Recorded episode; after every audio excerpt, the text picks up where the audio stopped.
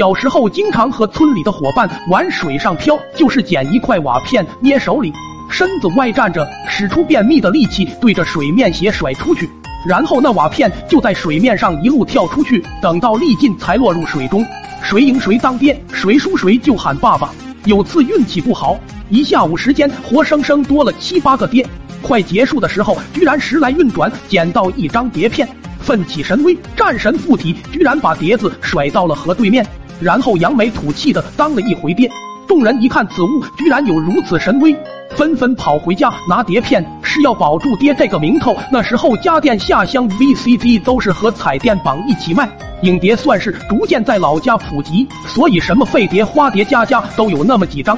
我也不甘落后，跟着跑回家。老爹他们正打麻将，我也不打招呼，钻屋里就开始翻箱倒柜。老爹听见声音开骂，在屋里乱翻啥？皮又痒了是不是？我说翻好玩的，老爹，我这里有条斑竹，你来看看好玩不好玩？我吓得不敢搭腔，闷头翻找。可老爹爱惜碟片，比我这亲儿子还亲。翻了一圈，愣是没遇到一张坏的，幸好运气不错。几个抽屉翻下去，终于在最下面一层找到十几张。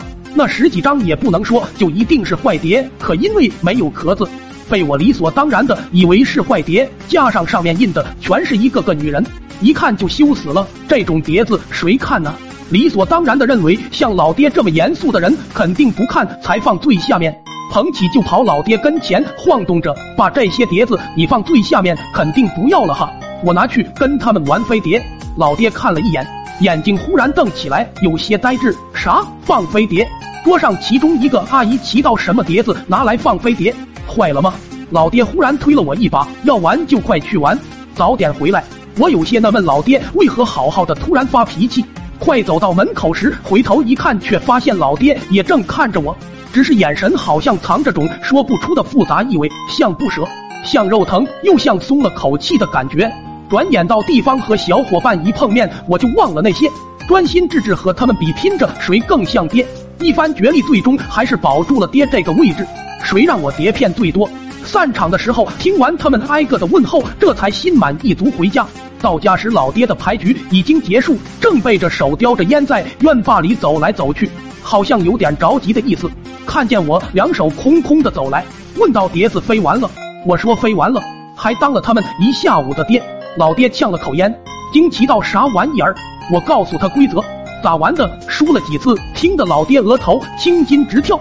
他狠狠吸了一口烟，弹掉烟头，背着手往屋里走，甩下一句话：“儿子，跟爸爸进屋，爸爸有东西给你看。”随着我进屋，老爹慢条斯理的将房门关起，临关上前还伸出脑袋观察了一下外面，跟做贼似的。门刚刚关上，老爹就从墙角抽出一条三尺来长的细斑竹，我看得熟悉，这不是平时调皮捣蛋时专门拿来伺候我的家伙是吗？我顿时吓出来，哭腔：“爸，你干嘛打我？我没犯错啊！”老爹不说话，抓住我脖子，跟拎小鸡似的带过来，剥了裤子就呼。边哭边骂，让你玩飞碟，让你当爹，让你当儿子。那顿打呼的我哭爹喊娘，屁股上的肉都多了半斤，哭声直到把老妈惊动才算罢休。讲真，那顿打到初中都没明白怎么回事，直到去县城读书之后，有一次和同学去了录像厅以后，我好像才知道了点什么。